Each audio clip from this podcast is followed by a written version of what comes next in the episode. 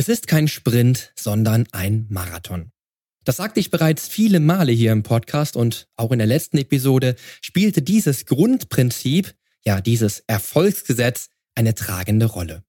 Umso bedauerlicher ist es, dass viele Menschen diese Gesetzmäßigkeiten dauerhaft erfolgreicher Sportler ebenso häufig missachten, wie sie auch ihrer eigenen Regeneration keine Bedeutung beimessen. Dass aber diese Elemente eines echten High-Performance-Lebens unabdingbar für den großen und dauerhaften Erfolg sind, wirst du heute erfahren. Und was noch wirklich wichtig ist, um aus dir den besten Sportler zu machen, der du sein kannst, wie du auch im Business echte Spitzenleistung bringst oder warum Stress nicht immer schlecht sein muss, erfährst du natürlich auch jetzt hier im Podcast. Change starts now.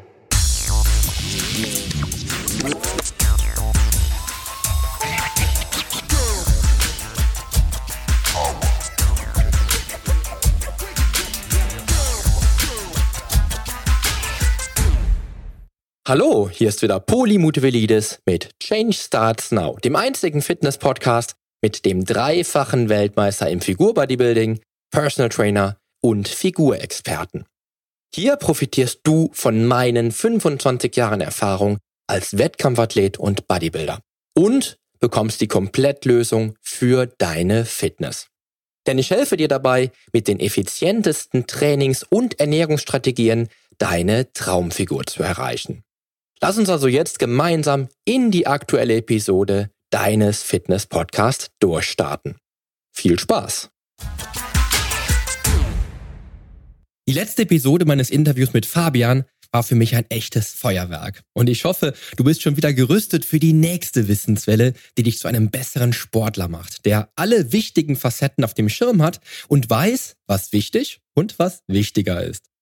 Und auch heute steigen wir direkt wieder mitten ins Geschehen ein. Denn du erfährst, warum du für den großen Erfolg manchmal einen echten Mindset-Shift benötigst, wie du dich als absoluter Business-High-Performer bestmöglich entstresst, wieso du ohne die optimale Regeneration keine High-Performance leisten kannst, warum Geduld nicht nur eine Tugend ist, sondern auch für deinen Erfolg essentiell. Außerdem erfährst du, warum du auf Energy Drinks verzichten solltest und warum es auch manchmal wieder um die eine Sache geht, die den größten Hebel besitzt, um Stress rauszunehmen. So, und damit wünsche ich dir nun viel Spaß bei der aktuellen Episode.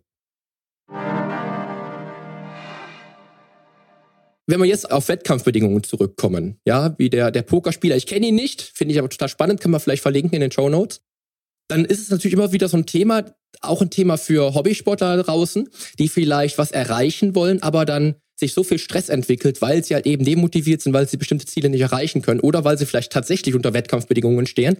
Was hast du da so für Strategien für dich entwickelt, um dann nicht auf halber Strecke aufzugeben oder äh, dann wirklich aus dem Stress rauszukommen und dann halt eben doch in den Wettkampf zu starten? Was gibt's da so?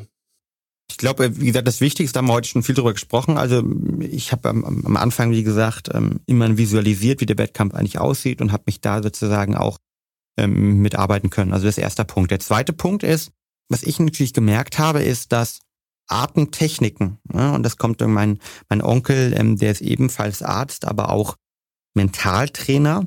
Und ähm, der hat mir damals schon, ich hatte dieses unglaubliche Glück, äh, ich wahrscheinlich auf de, dem Level, also ich war damals im, im Kader halt so und Nationalmannschaft etc., aber im Jugendbereich da hat natürlich noch keiner solchen Zugang und hatte ich einen Zugang über sehr viel Glück, mit ihm zusammenarbeiten zu können. Und er hat mir damals Atemtechniken mitgegeben, weil Atemtechniken einen Einfluss auf unser vegetatives Nervensystem haben. Das bedeutet, je nachdem, wie ich atme, kann ich sozusagen mein vegetatives Nervensystem beeinflussen. Und mein vegetatives Nervensystem ist unterteilt normal in einen, einen Gasgeber, das ist der ähm, Paratus, und dann habe ich einen, eine Bremse, der Sympathikus. Also, ja, der pa und ähm, wenn ich halt schaffe, diesen Parasympathikus, ja, Parasympathikus, also nochmal die Bremse und Sympathikus, der Gasgeber, wenn ich die in Einklang bringen kann und vor allen Dingen sozusagen ähm, den einen hochfahren kann, wenn ich es möchte, und den anderen runterfahren kann, wenn ich möchte, also den, den Parasympathikus vor allen Dingen aktivieren kann, wenn ich runterkommen möchte, dann habe ich natürlich einen riesigen Vorteil im Wettkampf. Und das habe ich versucht, durch Atemtechnik zu machen. Also ich kann mich daran erinnern, damals über simple Atemtechniken,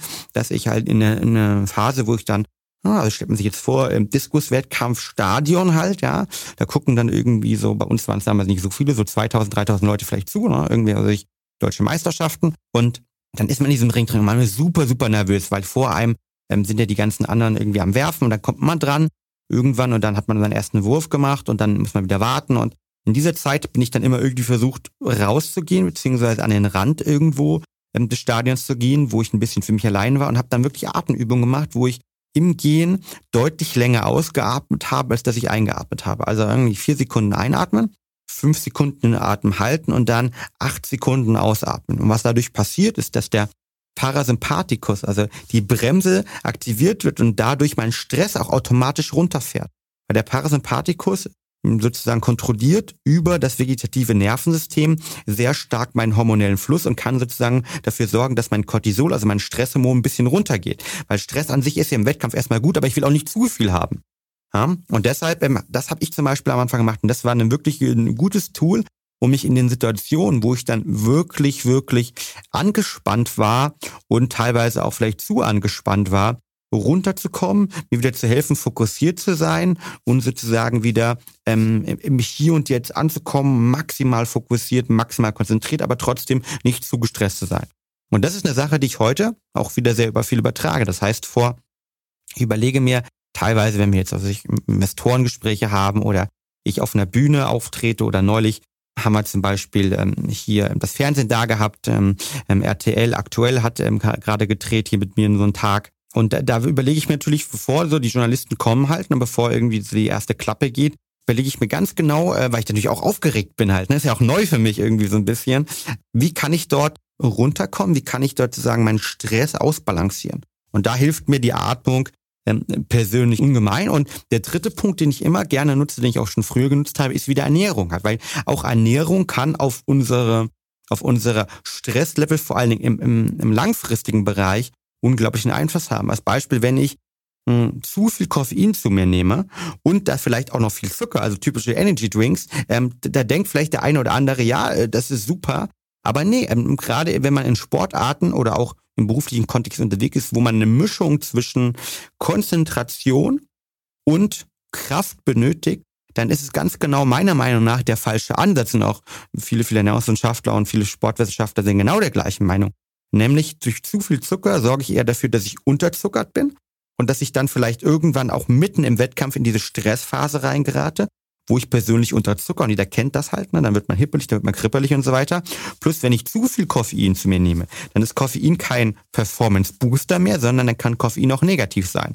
Und was ich halt dann versucht habe, ist eher über die Ernährung drauf zu achten, wie kann ich mich richtig ernähren, um meinen Stress zu reduzieren, wie kann ich vielleicht sogar Adaptogene nutzen. Adaptogene sind Pflanzenstoffe, die langfristig ähm, den Stress modellieren können. Ashwagandha zum Beispiel, ähm, Rosenwurz zum Beispiel, ähm, all solche Sachen und habe versucht, dort auch meine Ernährung hin zu optimieren, um besser mit Stress klarzukommen und sozusagen mehr einen Stress, ähm, sozusagen Widerstand zu entwickeln.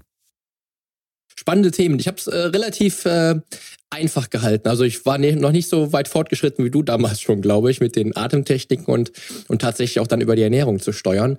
Äh, bei mir war es oft, äh, wenn ich das so, so sagen darf, ich hatte äh, damals, weiß ich noch, hatte ich einen, einen Walkman, wenn man ihn noch so kennt, von Sony, das gute Ding. Das hatte ich bei jedem Wettkampf dabei und hatte dann so meine Playlist, die ich dann anhören konnte, um mich dann in eine positive Stimmung zu bringen, die mich so ein bisschen runtergenommen hat aus dem Wettkampfstress. Und die habe ich mir dann angehört. War also ziemlich unspektakulär, aber das hat mir damals geholfen.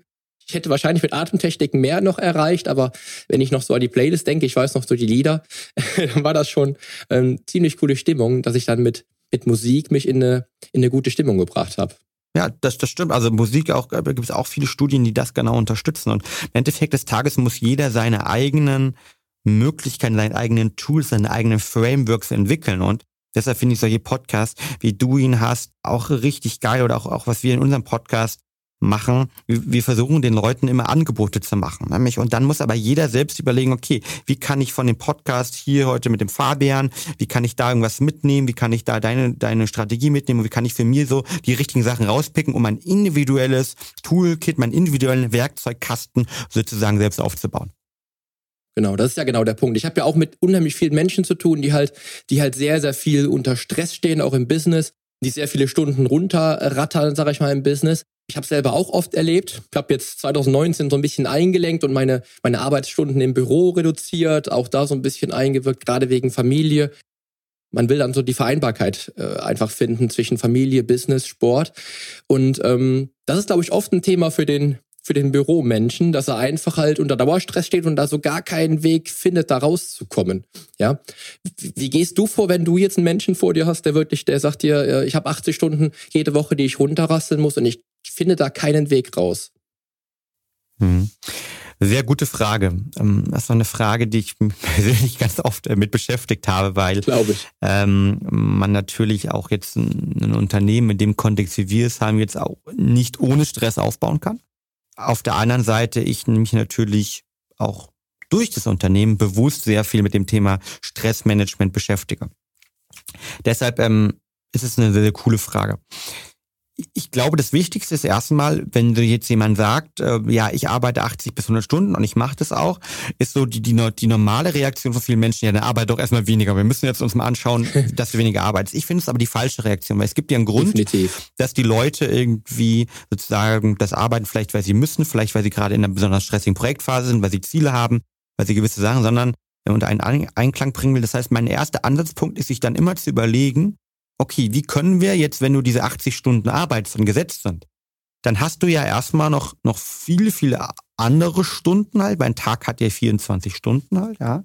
Dann hast du ja noch viele, viele andere Stunden. Lass uns doch erstmal auf die schauen und uns überlegen sozusagen, was wir mit denen machen können. Wie können wir sozusagen deine, deine anderen Stunden der Regeneration, des Schlafes optimieren und uns erstmal anschauen, wie können wir da erstmal das, das meiste rausholen, sodass du dich körperlich vielleicht erstmal in, in einen Bereich kommst, wo du sozusagen Punkt eins mit Stress besser umgehen kannst. Und wie können wir aus diesen 80 Stunden, in denen du arbeitest, die sind, wie gesagt, gesetzt erstmal halt, ne? Außer die Leute sagen, ey, ich will unbedingt davon runter. Ähm, wie können wir sozusagen da vielleicht Mikropausen einbauen? Wie können wir da Tools einbauen, die dich entstressen, dass du sozusagen dort mit Stress besser klarkommen kannst? Und ich glaube, ähm, das Erste, das Wichtigste ist, und ähm, das finde ich auch unglaublich spannend, dass Stress ja per se, das muss man auch mal verstehen, nicht schlecht ist. Also Stress hat bei uns in unserer Gesellschaft so einen unglaublich schlechten, schlechte ja, das Bild bekommen halt, ne? vor allem das, äh, das Hormon Cortisol. Also vielleicht, wenn wir kurz über Stress sprechen, erstmal, wenn ich jetzt Stress habe, bedeutet das erstmal eigentlich, dass mein Körper denkt, okay, ähm, ich muss wachsam sein. Also das sogenannte Fight-and-Flight-System wird aktiviert. Und das passiert erstmal so, dass über eine gewisse Bahn im Körper, das heißt die erste Stressachse wird die auch ganz gerne genannt, dass dort Adrenalin produziert wird. Und das heißt, mein Körper ähm, produziert sofort Adrenalin und ähm, nach ungefähr 30 bis 60 Sekunden evaluiert der Körper, Mensch, ob immer noch Stress ist. Also konkretes Beispiel, ich gehe jetzt auf die Bühne, habe dort irgendwie einen Vortrag, den ich halten muss, ähm, das Lampenfieber kommt, der Körper produziert Adrenalin. Jetzt bin ich aber meistens nach 30 Sekunden oder 60 Sekunden auf der Bühne noch nicht fertig. Also hoffentlich halt, ja. Und äh, dann evaluiert der Körper das wieder und guckt sich diese Tausende von Menschen an oder Hunderte von Menschen an und sieht, okay, ist, ich bin weiterhin in einem Bereich, wo ich eigentlich Stress habe. Und dann wird ähm, die sozusagen zweite Stressachse aktiviert, nämlich die Achse, die dann über den Nebennierenrinden Cortisol, unser langfristiges Stresshormon bildet. Und das sorgt dafür, dass weiterhin mein Puls hoch ist, dass ich konzentrierter bin, dass ich auch sozusagen im Zweifel früher konnte ich wegrennen vor dem Mammut. Ne? Jetzt muss ich da nur nur zum Glück die, die Präsentation halten oder irgendwie über meine Erfahrungen auf der, auf der Bühne sprechen. Und das sorgt dafür, dass ich wirklich, äh, wie du am Anfang sagst, on point bist, sharp on point performen kann. Und das ist erstmal alles klasse. Problematisch wird's nur, wenn ich von der Bühne runtergehe und dann nicht meine Glückshormone kommen, sondern mein Cortisolniveau oben bleibt. Weil ich vielleicht insgesamt gestresst bin, so, also, das war jetzt toll, aber ich muss ja nächste Morgen schon wieder auf die Bühne. Oder ich transferiere das mal auf einen anderen Bereich ähm, ich habe ein Projekt und das war jetzt ein erfolgreicher Tag, aber ich muss hier morgen weitermachen und eigentlich habe ich keine Lust und so weiter. Das heißt, wo wir ansetzen können, ist erstmal diesen Verständnis, dass Stress per se nicht schlecht ist, sondern dass Stress nur ein Problem wird, wenn ich ein Dauerstressproblem habe. Also wenn ich ein Dauerstresssyndrom habe. Weil wenn ich langfristig zu viel Cortisol in meinem Blut habe und nicht mehr im runterkomme, das Cortisol nicht mehr gesenkt werden kann, dann kann Cortisol zum Beispiel mein Gehirn angreifen, das sorgt dafür, dass langfristig mein Immunsystem runterreguliert wird. Das ist die Grund, warum dann Leute immer im Urlaub krank werden.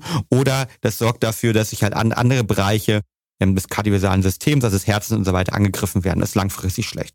Das heißt, ähm, und da der erste Ansatzpunkt ist natürlich auch, wir haben am Anfang darüber gesprochen, mein Gehirn entscheidet ja sozusagen, was ich denke und ich kann im Zweifel gar nicht sozusagen unterscheiden zwischen was passiert und was ich nur denke. Das heißt, ich kann aber versuchen am Anfang eine Mindset-Shift versuchen hervorzurufen. Das heißt, mein erster Tipp ist, Leute, die sagen, okay, ich bin jetzt massiv gestresst, wie sehe ich eigentlich meine aktuelle Arbeit und kriege ich es irgendwie hin, sozusagen mich anders mit einem anderen Gedanken ranzugehen, dass es mir vielleicht Spaß macht, dass ich vielleicht sogar eventuell daran ähm, eine Freude habe und ich versuche mit meinem Mindset zu arbeiten. Und in Amerika gibt es eine spannende Studie von drei Psychologen, die, glaube ich, an der New Yorker ähm, Universität lernen und die sagen so normal, wenn man Leute Burnout haben, also Burnout bedeutet ja, dass ich so viel Stress hat, dass ich irgendwann gar kein Cortisol mehr im Körper bilden kann, einfach schlapp bin, dass man ähm, die normale Burnout-Idee ist wieder, okay, die Leute rausbringen, also 80 Stunden arbeiten reduzieren, am besten auf null, damit sie erstmal wieder ihre, ihre Sachen lernen und dann irgendwann wieder aufgepäppelt werden und dann können sie wieder arbeiten, hoffentlich mit einem besseren Mindset. Und die sagen, nee, das ist komplett falsch, sondern was die machen ist, die lassen die Leute in ihrer Arbeit drin, aber sagen nur, okay, anstatt jetzt, dass du fünf Tage arbeitest an deinen normalen Sachen, arbeitest du drei Tage an deinen normalen Thematiken und zwei Tage lehrst du nur in deiner Firma andere Menschen und gibst denen mit, was du gelernt hast, aber arbeitest genau die gleiche Anzahl an Stunden. Und allein dieser Schiff, dass sie auf einmal nicht mehr Sachen tun müssen, sondern von ihren Erfahrungen berichten können, anderen Leuten was beibringen können, sorgt dafür, dass sie einen kompletten Mind-Shift-Veränderung haben, also dass ihr Gedankenwelt sich verändert und sie dadurch sich deutlich weniger gestresst fühlen und damit interessanterweise die Symptome eines Burnouts genau bei dieser Studiengruppe runtergegangen ist. Also erster Punkt, versuchen sich zu überlegen, mache ich mir den Stress vor allen Dingen im Kopf? Und wie kann ich irgendwelche Tools, Mechanismen, da gibt es ja auch in deinem Podcast viel, wir haben heute auch schon einen gesprochen, nutzen, um vielleicht irgendwie eine Veränderung meiner Gedankenwelten hervorzurufen. So, das ist der erste Punkt. Der zweite Punkt, dass ich dann mit, mit, mit Leuten oft spreche, ist, dass wir sagen, okay, wie kann ich eigentlich, das habe ich auch bei mir genutzt, wie kann ich sozusagen Mikropausen entlang meines Tagesrhythmuses einbauen, die mir helfen, runterzukommen und auch während dieser Zeit mal wieder kleine Regenerationsphasen zu haben. Das mache ich zum Beispiel so, dass ich bei uns, wir haben hier ein Büro in der Nähe vom See, im Weißen See hier in Berlin, haben zwischen Prenzlauer Berg und dem Weißen See, der sich in Berlin auskennt. Und äh, was wir gerne machen, ist, dass wir mittags einfach mal hier ähm, mit ein paar Leuten halt ähm, einfach um den See rumgehen. Also quasi die Lunchpause wirklich in der Bewegung mal haben und gleichzeitig mal komplett den Kopf ähm, für eine halbe Stunde eben äh, fließen lassen und einfach mal in die Bewegung reingehen, aber auch äh, die Natur genießen, mal, mal runterkommen halt. Ja? Also Mikropausen einhalten. Oder ich bin großer Freund davon, ich arbeite immer in meinen Zyklen sind 52 Minuten, die ich arbeite. Und da mache ich zwischen 10 und 15 Minuten Pause. Also immer kleine Mikropausen reinziehen. Und das kommt übrigens auch aus der Sport, ähm, aus der Sporttrainingslehre, weil im Sport geht es auch darum, dass man, wenn man gerade langfristig Leistung bringt, langfristig trainiert, immer sozusagen Mikropausen, Mikroregenerationszyklen während des kompletten Tages, während der Trainingsphase integriert. Und das kann man auch auf den Arbeitsfeld transferieren. Also immer wieder kleine Pausen zu machen. Und ähm, das, das vierte, was ich mache, ist, dass ich auf meine Ernährung achte, weil ich glaube, dass die Ernährung eines der am meisten unterschätztesten Faktoren in Bezug auf das Thema Stress ist. Das heißt, ich versuche, wenn ich äh, Koffein zu mir zu nehme, eben mich nicht mit Koffein voll zu bomben, weil dazu tendieren Leute, sagen, okay, hey, ich bin irgendwie jetzt gestresst, okay, was mache ich? Ach, ich nehme ein Koffein, weil ein Koffein pusht mich ja, ja. Koffein sorgt dafür, dass ich mich weniger sozusagen äh, müde fühle, ich fühle mich wieder wacher. Was aber dadurch passiert ist, dass ich insgesamt auch wieder äh, mein Körper eher gestresst wird und äh, kleine, geringe Cortisolspitzen entstehen. Und das sorgt dafür, dass eigentlich so ein Zyklus wieder beginnt. So ein Todeszyklus nenne ich den ganz gerne, oder Stresszyklus. Ja. Und deshalb halt dort eher versuchen mit, wie kann ich langfristig Kohlenhydrate essen halt, ja, die eher ähm, weniger meinen Blutzuckerspiegel angreifen, sodass ich irgendwie nicht da reagiere, aber gleichzeitig Koffein auch vernünftig einsetzen, ne, eher maximal so 60, 80 Milligramm am Tag, was ungefähr so zwei, drei ähm, Espressi irgendwie ähm, sind, ja, nicht mehr und auch eher nicht am Abend. Ne? Und der vierte Punkt ist dann natürlich, äh, wenn wir jetzt nicht über die 80 Arbeitsstunden nachdenken, sondern eher über die, ähm, die Regenerationszeit, wie kann ich halt meinen Schlaf optimieren, wie kann ich aus diesem Schlaf das Maximale rausholen, weil mein Körper einfach in der Regenerationsphase entspannt und da den Stress auch runterfährt. Und deshalb ist das Thema Schlaf eine extrem wichtige Thematik rund um das Thema Regeneration und Stressmanagement. Ja, das war auch wieder geballt jetzt. Das war jetzt geballtes Wissen für die Hörer da draußen, muss man sagen. Aber auch hier finde ich, haben wir wieder so ein paar Sachen, die, die parallel laufen, weil ich habe dann, wenn ich dann den Menschen dann vor mir habe, ich bin ja selber auch leider zwischendurch in meinem Leben dann doch mal ein ziemliches Arbeitstier gewesen. Und ich mache es halt ähnlich. Ich, ich, ich arbeite nach Pomodoro, wenn es im Büro ist. Hab dann äh, alle 25 Minuten habe ich eine fünfminütige Pause, wo ich mich ein bisschen bewege, irgendwas vielleicht auch mit der Kettlebell was mache oder wirklich einfach mal mal so ein bisschen äh, entspanne oder auch jetzt heute, natürlich heute, Atementspannungsübungen mache zwischendurch. Oder ich habe einen Klienten, der macht das dann auch seitdem nach Pomodoro arbeitet der, also 25 Minuten Zyklus, dann 5 Minuten Pause und guckt dann beispielsweise bei sich im Büro aus dem Fenster raus auf die ganze Stadt. Da sagt er, das entspannt ihn so unglaublich, dass er dann wieder die Power hat, den nächsten Block, den Sehr nächsten cool. Block zu machen. Ja, finde ich auch mega, mega gut. Ja, und dann das ganze Thema rund um die Ernährung, dass man halt wirklich guckt, Koffein, mein, mein Dauerbrenner, als die Kinder geboren waren und ich dann zwischendurch um drei Uhr nachts auch wach war und dann, dann bis um fünf im Büro gesessen habe, dann zwei Stunden, äh, mich mit Koffein vollgepumpt habe, wo ich dann wirklich irgendwann gemerkt habe, dass mein Körper durch zu viel Koffein einfach dann auch träger und lang, langsamer und ja und, und äh, schläfriger wird. Ja, auch da wieder ein Punkt, den ich dann äh, definitiv unterstreichen kann, dass man es dann nicht übertreiben sollte mit dem Booster. ja, der geht dann leider schnell ins Gegenteil über. Und ähm, ich habe auch gemerkt, dass ich dann immer mehr Koffein brauchte, um dann auch die gleiche Leistung bringen zu können, weil, weil der Körper sich irgendwann dann auch an die Menge des Koffeins gewöhnt hat. Ja, und das sind genau die Punkte, wo man auch so ein bisschen gucken kann. Ich, ich kann dem Unternehmer niemals reinreden in seine Zeit, die er dann äh, im Unternehmen verbringt. Ne? Was aber spannend ist, und das habe ich auch bei einigen Klienten ähm, auch so äh, bekommen, so zurückbekommen, wie du es sagtest, dass der Klient dann erstmal, wenn er dann ein Burnout hatte zum Beispiel, dann gar nicht mehr der, der, der Entscheidungsträger war, sondern tatsächlich eher der Lehrer war der dann mit seinen Mitarbeitern Abläufe durchgespielt hat, aber dann quasi einen Geschäftsführer beispielsweise eingesetzt hat. In einem Fall ist es so zum Beispiel, den ich kenne, äh, um dann im Unternehmen zu sein, auch die gleiche Zeit eventuell, was du eben auch sagtest, aber halt eben nicht mehr diesen Druck hatte. Und das hat auch dann dazu geführt, dass dann das relativ gut dann auch wieder in den Griff kam. Aber wenn es einmal passiert ist, wenn man einmal den Burnout hatte, ich glaube, das ist dann schon relativ knifflig, da wieder rauszukommen. Ich habe da letztes Jahr, wie gesagt, auch so diesen, diesen Effekt gemerkt, wo ich einfach merke, ich habe so viele Projekte laufen parallel. Man möchte für die Kinder da sein. Also man will auch beim Papa sein. Man will aber auch nicht den ganzen Tag von morgens um fünf bis abends um 23 Uhr arbeiten.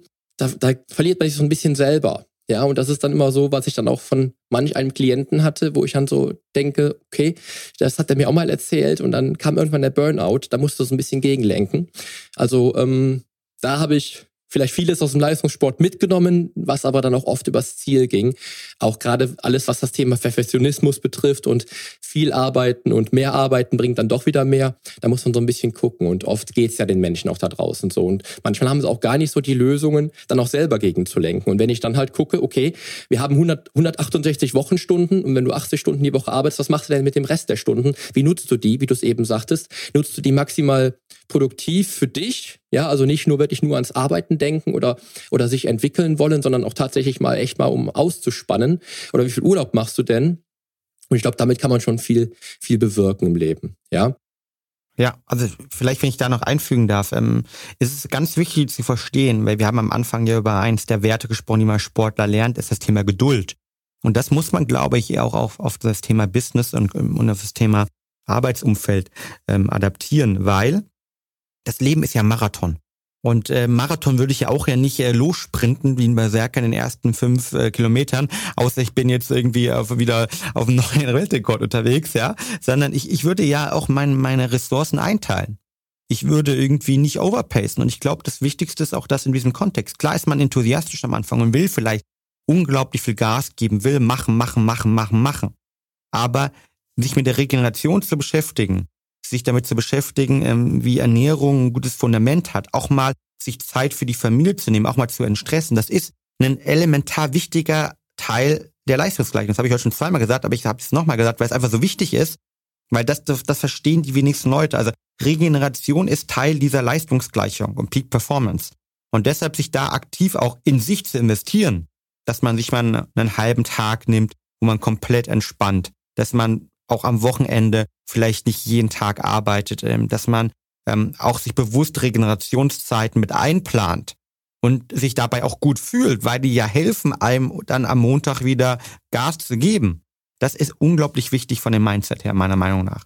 Und wenn, wenn man das verbindet ähm, mit einem Stressmanagement, mit einer guten Ernährung, äh, Koffein mikrodosiert, also äh, genau, genau, du hast es ja auch angesprochen, ähm, Koffein sollte man, meiner Meinung nach, ist nach wie vor eines der besten Performance-Enhancer aber man muss es halt individuell auf sich ähm, dosieren und dann nutzen. Deshalb haben wir zum Beispiel ja auch unser Awake äh, äh, Mini-Kapseln entwickeln, die das äh, möglich machen. Oder gleichzeitig zum Beispiel auch das Thema halt ähm, den Blutzuckerspiegel ähm, stabil halten, gesund snacken. Das war aber auch der Grund, warum wir eigentlich unsere Snacks, ich habe die quasi für mich entwickelt, ja, weil ich irgendwie gemerkt habe, hey, es gibt so schwierig, wenn man auf Reisen ist, gesund sich zu ernähren, äh, an der Arbeit zu ernähren, wenn man Stress hat. Wenn man Stress hat, wollen wir immer ganz gerne Zucker essen weil Zucker auch dafür sorgt, dass unser Insulinspiegel hochgeht und Insulin sorgt, sorgt wieder dafür, dass unser Cortisol, unser Stressspiegel runtergeht. Das ist der Grund, warum man gestresst ist, dass wir immer nach Zucker irgendwie lechzen und gerne dann irgendwie zwei Tafeln Schokolade essen oder was auch immer.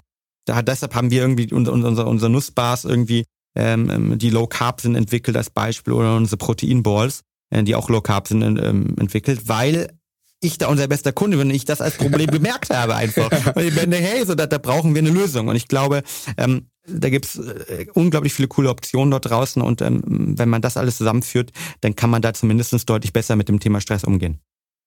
Ich glaube, es ist beim, beim, beim Stressthema immer nur wichtig, das habe ich für mich jetzt ja auch festgestellt, die eine Sache zu finden, die den größten Stressfaktor ausmacht und die auszuschalten, ja, oder die auszumerzen. Bei mir war es ja auch, also ich habe letztes Jahr um die Zeit auch noch 80 Stunden die Woche gearbeitet und es ist einfach so, wo ich merkte, ich bin damit dann glücklich, weil ich vielen Menschen helfen kann, aber ich verliere mich so ein bisschen selber damit, wenn ich zu viel mache.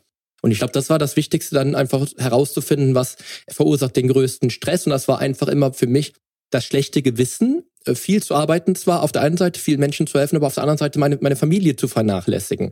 Oder tatsächlich wirklich abends um 20.30 Uhr nach Hause zu kommen und die Kinder schlafen schon, das hat für mich so den größten Stressfaktor gemacht. Und da habe ich wirklich erkannt, wenn ich das ausschalte und das an, an dem Punkt arbeite, werde ich auf jeden Fall wieder ein zufriedeneres Leben haben. Ich war letztes Jahr glücklich, aber ich habe einfach zu viel gearbeitet und ich werde auf jeden Fall dann diesem Überarbeiten aus dem Weg gehen. Ja. Und das Sehr ist, glaube ich, immer ein wichtiger Punkt, den man so ein bisschen, wo man so ein bisschen ansetzen kann. Eine coole Lösung mit den äh, Proteinballs, auf jeden Fall für dich ist für mich auch immer ein Thema, äh, gerade wenn es so um Nährstoffe geht, auch für unterwegs oder so. Und das soll auch jetzt genau der Punkt sein, wo wir mal darüber sprechen, was denn für dich so in deinem Leben vielleicht so die drei oder die fünf absoluten elementaren Nährstoffe sind, die du auf jeden Fall immer dabei hast, ich, ich gehe davon aus, dass du so Antinährstoffe wie Alkohol nicht auf dem Ernährungsplan stehen hast. Das war auch immer so meine, meine Devise damals oder wenn mich Menschen fragen heutzutage, ob sie dann am Wochenende mal einen trinken können und das dann auch leider jedes Wochenende zum Teil machen, dann habe ich immer gesagt, Alkohol gehört nicht auf den Ernährungsplan eines Sportlers und so bin ich auch dann zehn Jahre durchgefahren und wenn ich heute ein Gläschen Alkohol trinke, egal was es ist, äh, bin ich schon so ein bisschen angeschwipst, weil ich einfach nichts vertragen kann. das ist einfach so. Also ich vertrage ein, ein Viertelgläschen Sekt dann zu Silvester und dann ist schon gut, und dann kann ich gut schlafen. Aber ähm, was hast du so für, für Nährstoffe auf deinem, auf deinem Ernährungsplan, die, die keinesfalls fehlen dürfen? Also ja. die drei oder die fünf Mega-Dinger. Ja, also ähm, ich bin da ein bisschen extremer, muss ich zugeben. Ähm, ich habe, äh, ich versuche natürlich in alle Bereiche, nicht nur bei uns, irgendwie bei Brain Effect, wo es ums Thema Performance geht, dann da zu optimieren, sondern auch dann auch äh, bei mir im, im privaten Kontext. Und ich habe vor knapp zwei Jahren äh, eine DNA-Analyse gemacht und habe auf Basis sozusagen ähm, meiner DNA ähm, rausgefunden, welcher Ernährungstyp ich eigentlich bin und wie ich sozusagen mich optimal ne, auf Basis der aktuellen wissenschaftlichen sagen, Erkenntnisse ernähren sollte. Und da kam raus, dass ich eher der Fett- und Proteinverstoffwechsler bin und äh, weniger der Kohlenhydratverstoffwechsler bin. Und ähm, daraus resultierend ähm, es kam da unter anderem kam was raus. Und daraus resultierend ist es so, dass ich, wenn ich mir meine Makronutritions anschaue, dass ich vor allen Dingen heutzutage sehr stark auf eine ähm, hochwertige Proteine achte, die ich zu mir nehme. Ähm, immer mehr mittlerweile auch ähm, vegan, weil das eigentlich ein, ein Bereich ist, wo ich sage, okay, ich, ich merke, dass es mir besser geht und gerade wenn ich unterwegs auf Reisen bin ähm, und ich keine Kontrolle habe, was sozusagen im Restaurant, was irgendwie beim Bäcker dort in den gewissen Sachen drin ist, dann, dann will ich das manchmal auch gar nicht wissen und äh, versuche dort dann eher ähm, vegan mit veganen Protein zu arbeiten. Und ähm, ich versuche sehr viele hochwertige Fette zu essen. Ähm, das ist für mich ähm, insgesamt, was das Thema Makronutritions angeht, ein ganz, ganz wichtiger Punkt. Also konkret achte ich deshalb darauf, dass ich genügend, das war deine Frage, also Punkt eins würde ich sagen, genügend ähm, Proteine bekomme, vor allen Dingen ähm, Aminos bekomme, in dem Kontext, die, die für mich essentiell sind. Erster Punkt. Zweiter Punkt ist, dass ich ähm, sehr starker Fan von, also von Fetten im Allgemeinen halt, ja, pflanzlichen Fetten wie zum Beispiel Avocado etc., aber auch Kokosöl und vor allen Dingen MCT-Öl bin. Darauf wäre ich ähm, auch noch zu sprechen gekommen, genau, das sehr, war der Punkt. sehr gut. Ähm, dritter po äh, Punkt ist, dass ich halt ähm, versuche, wenn ich Kohlenhydrate zu essen, eher langkettige Kohlenhydrate esse, die auch ähm, sozusagen nicht immer extrem glutenhaltig sind. Ich habe jetzt keine Glutenintoleranz, aber ähm, ich habe auch einen, einen Bluttest gemacht sozusagen mit unserem, unserem Partner Sarah Screen, wo ich mir angeschaut habe, wie ich auf gewisse ähm, Sachen reagiere. Und da ist es halt schon so, dass ich eine gewisse Mini-Entzündung habe, bei gewissen Weizenbereichen, also Entzündungsparameter, die, die im Körper entstehen. Und wir wissen ja, Mikroentzündungen im Körper ähm, sind nicht optimal, zumindest wenn ich viele von denen habe. Und ähm, deshalb versuche ich halt eher auf langkettige Kohlenhydrate reinzugehen. Ähm, so als dritten Punkt. Und dann versuche ich natürlich immer mikronutrition und technisch darauf zu achten, dass ich ähm, vor allen Dingen genügend Vitamin D habe halt. Ne? Das überwache ich regelmäßig mit Bluttests und nicht umsonst, ähm, die Bundesregierung hat gerade eine Studie im Robert-Koch-Institut rausgebracht, dass im Winter sind es, glaube ich, mittlerweile über 60 Prozent aller Deutschen, im Sommer sind es knapp 40 Prozent aller Deutschen Vitamin D-Mangel haben. Das heißt, da achte ich extremst drauf und ich achte drauf, dass ich genügend Omega-3, also ähm, hochwertige Fette äh, bekomme, DHA, EPA. Ähm, und das sind so die Sachen, die ich entweder über Supplementierung nehme, weil wir die auch Produkte haben, oder halt über natürlichen Kontext, wie hochwertigen Fisch und so weiter esse. Das sind so meine Ansatzpunkte dort, die ich habe. Ja, war ist auch irgendwie wieder so ein bisschen was, äh, kommt mir das wieder sehr bekannt vor, was du jetzt gerade erzählt hast. Also gerade mit Vitamin D merke ich, das habe ich damals gemerkt, ich war bestimmt schon zehn Jahre her, wo ich einfach merkte, wir sind im Winter auch gerne mal in Urlaub geflogen und ich habe dann gemerkt, wie mega leistungsfähig ich bin, wenn ich im Urlaub trainiert habe. Ja, also was dann wohl definitiv auf Vitamin D zurückzuführen war. Ich habe dann auch irgendwann angefangen, Vitamin D zu supplementieren und habe dann auch gemerkt, dass ich meine Leistung durchgehend halt wirklich echt hochhalten kann.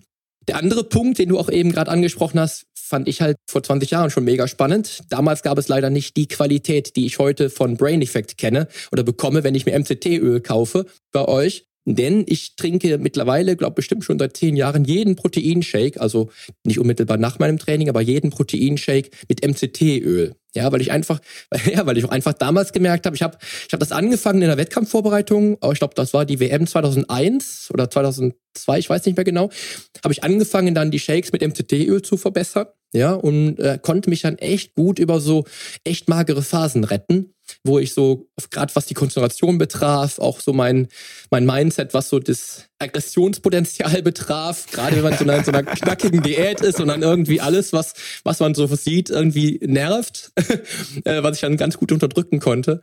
Da hat mir MCT-Öl schon sehr, sehr gut geholfen. Auch wenn ich damals natürlich nicht die Qualität hatte, die ich heute bekomme. Aber der Nährstoff, der war für mich immer schon präsent. Ja, also ja. zwei, zwei sehr, sehr spannende Sachen, die du gerade gesagt hast.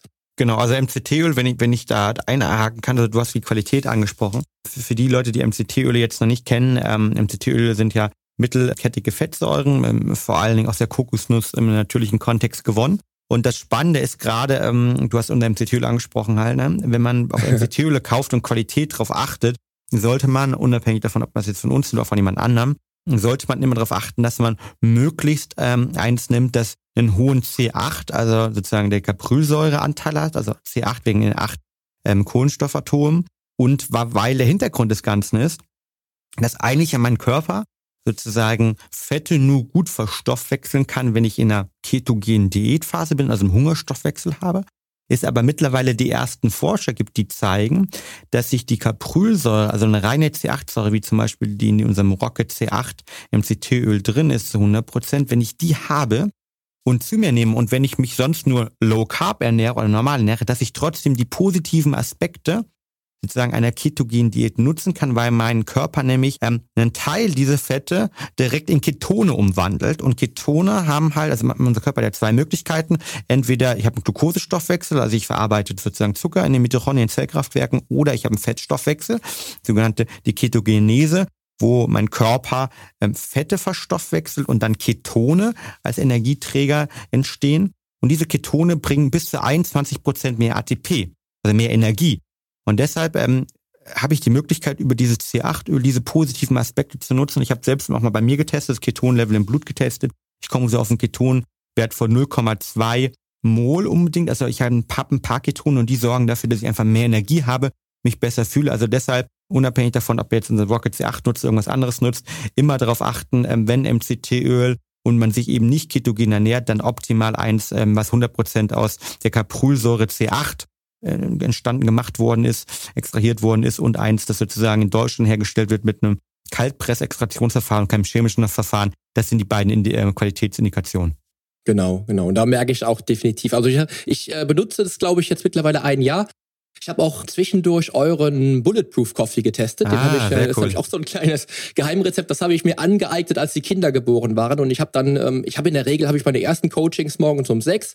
Und äh, wenn man dann um drei nochmal die Flasche gegeben hat, vielleicht als Papa, als jung, äh, als frisch gebackener Papa, dann hat man, dann entwickelt man sich viele Ideen, wie, wie man dann das Frühstück möglichst kurz und knackig halten kann. Und da habe ich irgendwann dann über Bulletproof Coffee nachgedacht und habe dann, ich glaube, das heißt auch Rocket von euch, das Produkt. Das heißt, äh, der, der, der Rocket Coffee, genau. Rocket, Rocket, Coffee, Coffee, genau. genau. Habe ich, hab ich, hab ich mit integriert und habe dann auch da mit MCT-Öl und mit äh, Butter gearbeitet und habe einfach gemerkt, wie, äh, wie leistungsfähig ich dann bin und wie lange ich dann echt aushalten konnte. Also ich habe zum Teil fast das zweite Training, ohne was zusätzlich zu essen, noch durchgezogen. Und äh, da muss ich wirklich sagen, da, ja, da überzeugt einen auch heute dann auch die Qualität. Ne? Und das ist das, wie, wie du es schon gesagt hast. Das war immer ein geiles Geheimrezept für mich. Also da mit Bulletproof Coffee, ich wollte noch eine Podcast-Folge dazu produzieren auf jeden Fall. Habe ich leider noch nicht, aber die kommt auf jeden Fall noch. Äh, auch ein wichtiger Punkt für mich gewesen. Ja. Definitiv, definitiv. Rezept kann man ja gerne und verlinken, ist super einfach zu machen. Und äh, was genau. toll ist, ich habe heute Morgen auch eingetrunken, also ich ähm, bin großer Freund von intermittierendes Fasten, also Intervallfasten, also ich esse Genial. am Tag ich auch. nur ähm, meistens zwischen ähm, in einem Zeitfenster von ähm, vier bis sechs Stunden und äh, mache auch ab und zu mal eine Wasserdiäten äh, ein, zweimal im Jahr oder dreimal im Jahr und ähm, habe jetzt aber das Schöne ist halt bei dem ähm, Bulletproof oder Rocket Coffee, also quasi einfach ein Kaffee, der das ähm, MCT-Öl, das äh, Rocket C8 MCT-Öl hat, Weidebutter und einen normalen Kaffee oder kann auch unser Kaffee nehmen, ein bisschen mehr Koffein, Rocket Coffee, der sorgt dafür, dass ich eben nicht ja, aus der Ketose rauskomme, wenn ich ketogen bin oder selbst bei intermittierenden Fasten kann ich es nutzen, weil ich sozusagen zwar Kalorien zu mir nehme, aber das sind reine Fette sind und damit ich sozusagen nicht aus meinem Fastenstoffwechsel rauskomme. Und das ist das Schöne, also man kann es gerade, also ich nutze ich ähm, intermittiere eigentlich oder äh, faste intermittierend eigentlich jeden Tag und zwei bis drei Tage die Woche unterstütze ich es einfach morgens mit einem kleinen Rocket Coffee und das ist eine wirklich eine coole Möglichkeit und ähm, hilft einem dann äh, voller Energie sozusagen durch den Morgen zu starten.